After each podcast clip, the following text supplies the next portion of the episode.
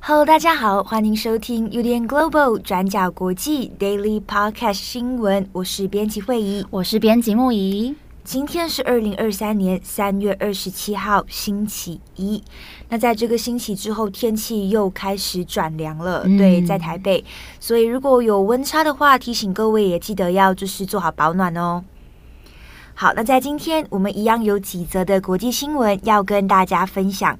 那第一则，我们今天要讲各大外媒的重点报道，也就是以色列的司法改革抗议。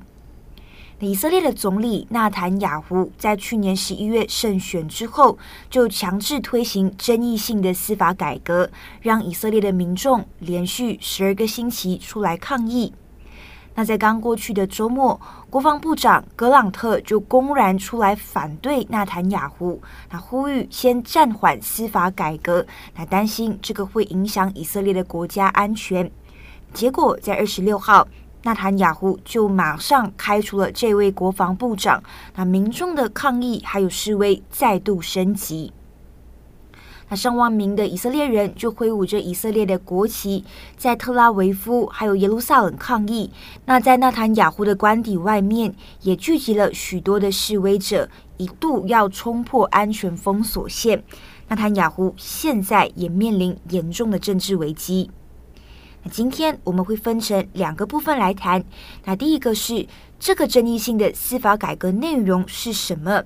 那第二个是为什么纳坦雅胡还要强制推行这个司法改革？你先说第一个部分。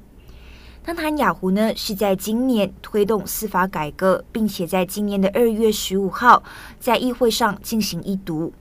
改革的内容非常争议，会削弱以色列的司法独立。那例如，如果国会对最高法院的判决不满，是可以透过简单多数决来推翻最高法院的裁决。那此外，改革的法案呢，也会让政府获得更大的法官任命权。那换句话说，这就会让现任的纳坦雅胡政府呢，有更大的司法权力，还有干预空间。那这样子的一个司法改革，就在以色列造成了极大的分歧。不管是支持派还是反对派，都坚称自己是在捍卫以色列的民主。那对于支持派，也就是纳坦雅胡他的极右派阵营，还有他的支持者来说，那司法改革是必须的，因为他们认为现在的最高法院都是由自由派控制，所以他们很容易推翻政府的法案。而且，纳坦雅胡自己作为总理，他本身其实就有贪污腐败的嫌疑。从二零一六年开始，他就因为涉嫌收取贿赂、诈欺等等而被法院调查。所以现在，纳坦雅胡自己的说辞也是，他并没有犯罪，他否认这一些贪污啊、贿赂的指控。他就说，现在的问题是司法必须要进行改革，才可以遏制那些越权干涉政治的激进法官。那当然，这样子的一个说法是没有办法说服反对派的。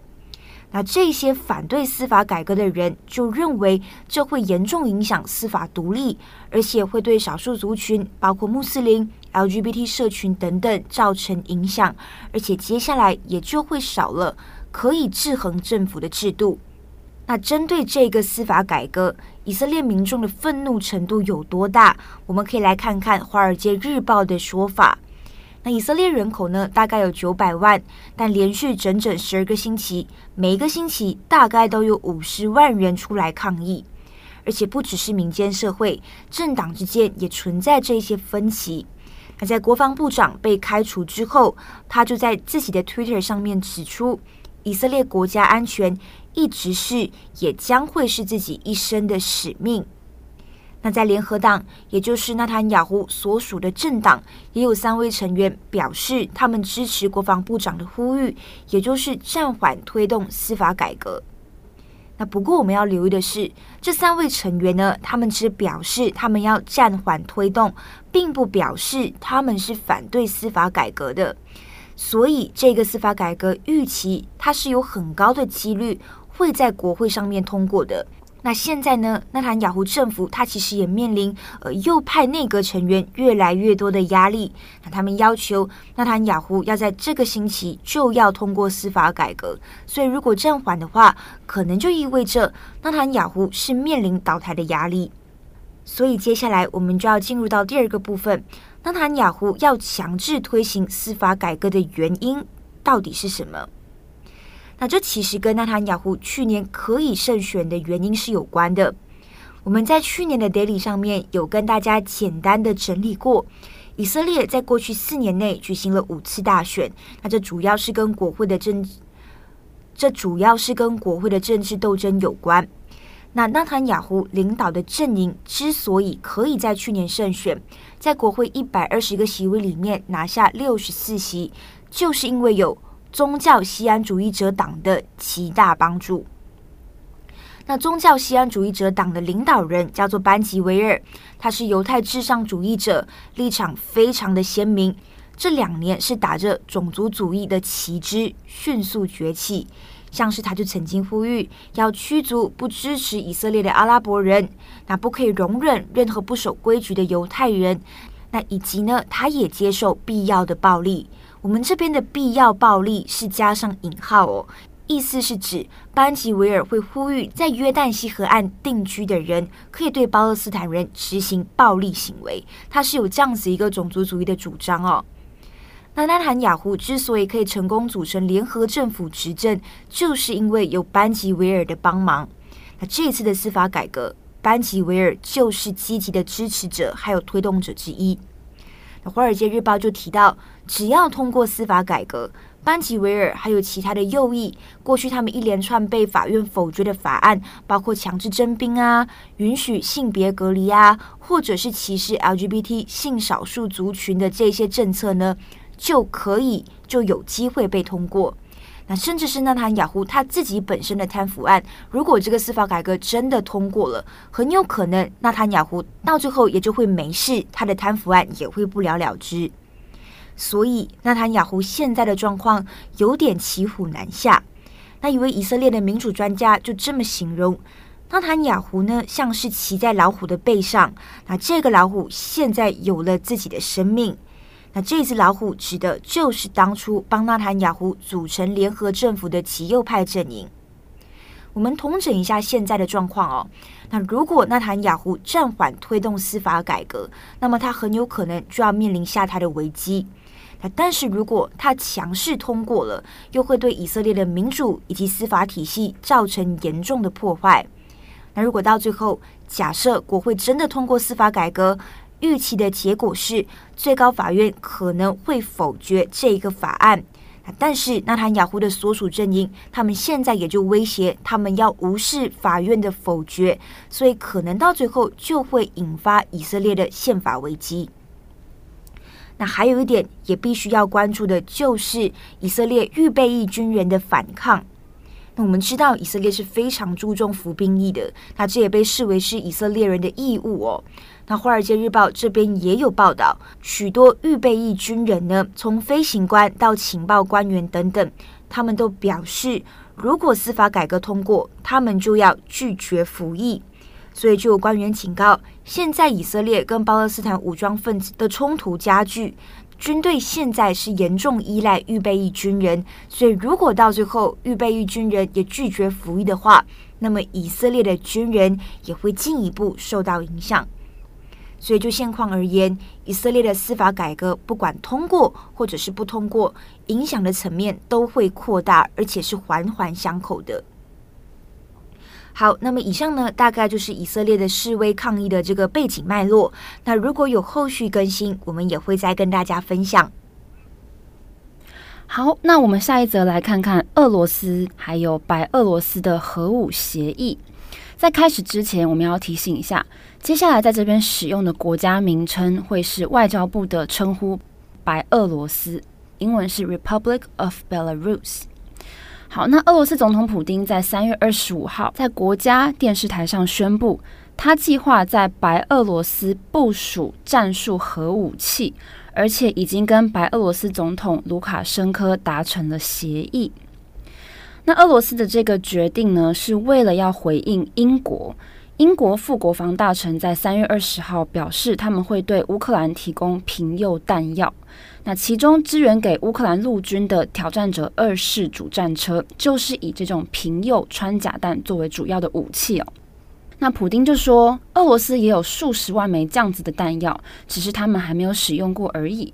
那他也说，除了即将在白俄罗斯部署战术核武之外，如果乌克兰真的从西方国家手中拿到了平铀弹药了，那莫斯科也会以对等的手段来回应。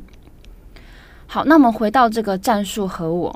普丁说，目前俄罗斯已经在白俄罗斯部署了十架可以携带战术核武的飞机，那也转让了可以发射核武的伊斯坎德战略飞弹系统给白俄罗斯。那普丁说，在今年的七月一号之前，会在白俄罗斯完成战术核武的储存设施，但是主要的武器控制权还是在俄罗斯手上。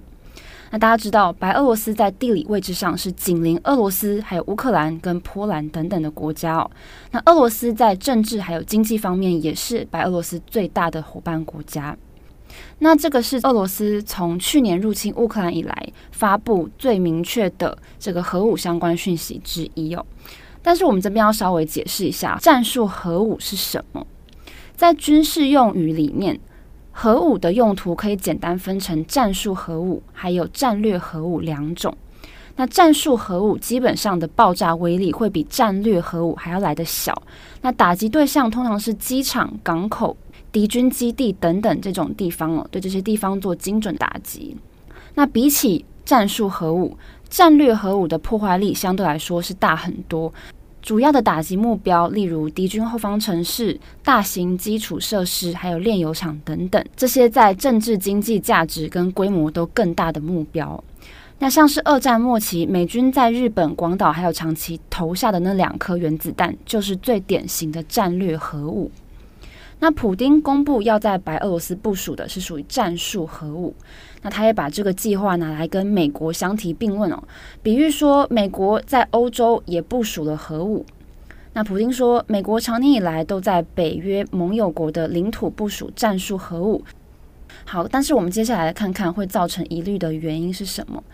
之前，美国官方就多次表示说，普丁在俄乌战争期间的言论还有行为，已经让全球面临了一九六二年古巴飞弹危机以来最严重的核武危机了。好，那这边要提到是一个很重要的国际条约哦，叫做《核武禁扩条约》。核武，然后禁止的禁，扩张的扩，核武禁扩条约。那英文是简称 NPT。那这是古巴飞弹危机之后，在一九六八年。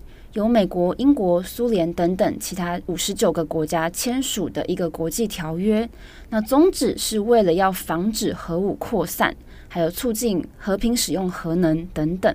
那目前的缔约国总共有一百九十个。那普丁这次公布消息的时候也说，俄罗斯跟白俄罗斯之间的核武协议并不会违反这个核武禁扩条约。那他也再次强调，他们不会把核武的控制权交到白俄罗斯手上。但是外界关心的就是，俄罗斯有多少的战术核武呢？在一九九一年苏联解体的时候，俄罗斯大概有两万两千枚战术核武器，那美国大概是有一万一千五百枚。那这类的武器现在大多数都已经被拆解了，或是在等待被拆解当中。但是现在俄罗斯到底有多少的战术核武器？这个问题的答案目前还不清楚。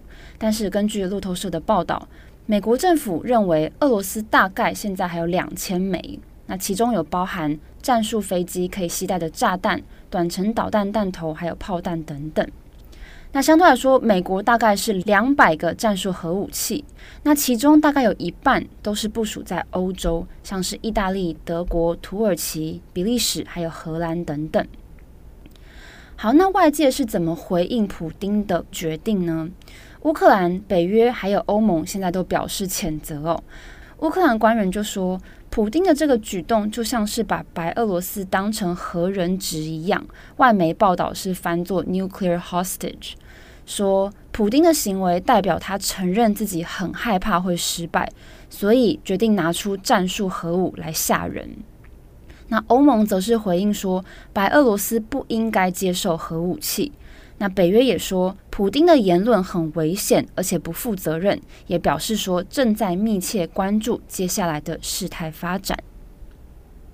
好的，那么以上呢就是今天的两则新闻更新。你节目的最后也想跟大家分享一下，在过去的周末，我跟七号就举行了这个呃查阅编辑记录的实体版。对，在节目上面呢，还是要再一次谢谢当天出席的所有就是听众朋友们。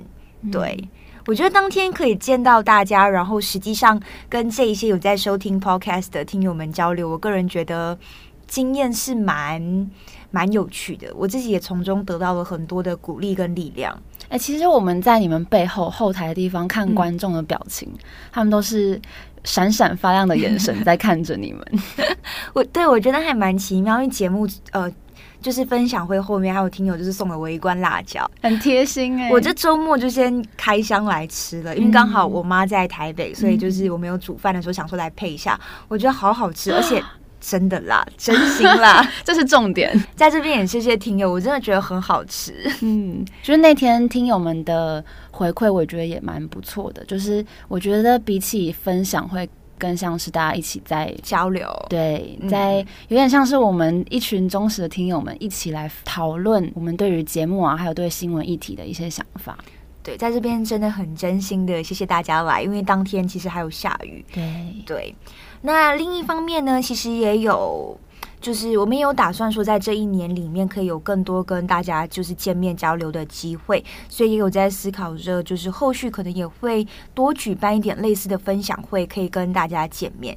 所以在这边也想要收集听友们的建议，也就是说，假设我们接下来还有更多的分享会的话，大家对于分享会的主题跟内容有没有什么想法？那有没有什么想知道的？然后想问编辑们的？对。对欢迎大家私讯来跟我们分享，对，踊跃的私讯我们，或者是呃要在 Podcast 上面就是留言也都 OK。想要收集一下大家的想法，那后续可能我们整理之后，在节目上面，或者是之后在办实体讲座上面，可能也可以用。好，那感谢大家的收听，我是编辑慧仪，我是编辑木仪，我们下一次再见，拜拜，拜拜。哦，还要祝福大家有一个美好的一天，这很重要。对，拜拜。转角国际转角国际新闻 Global Daily Podcast 新闻。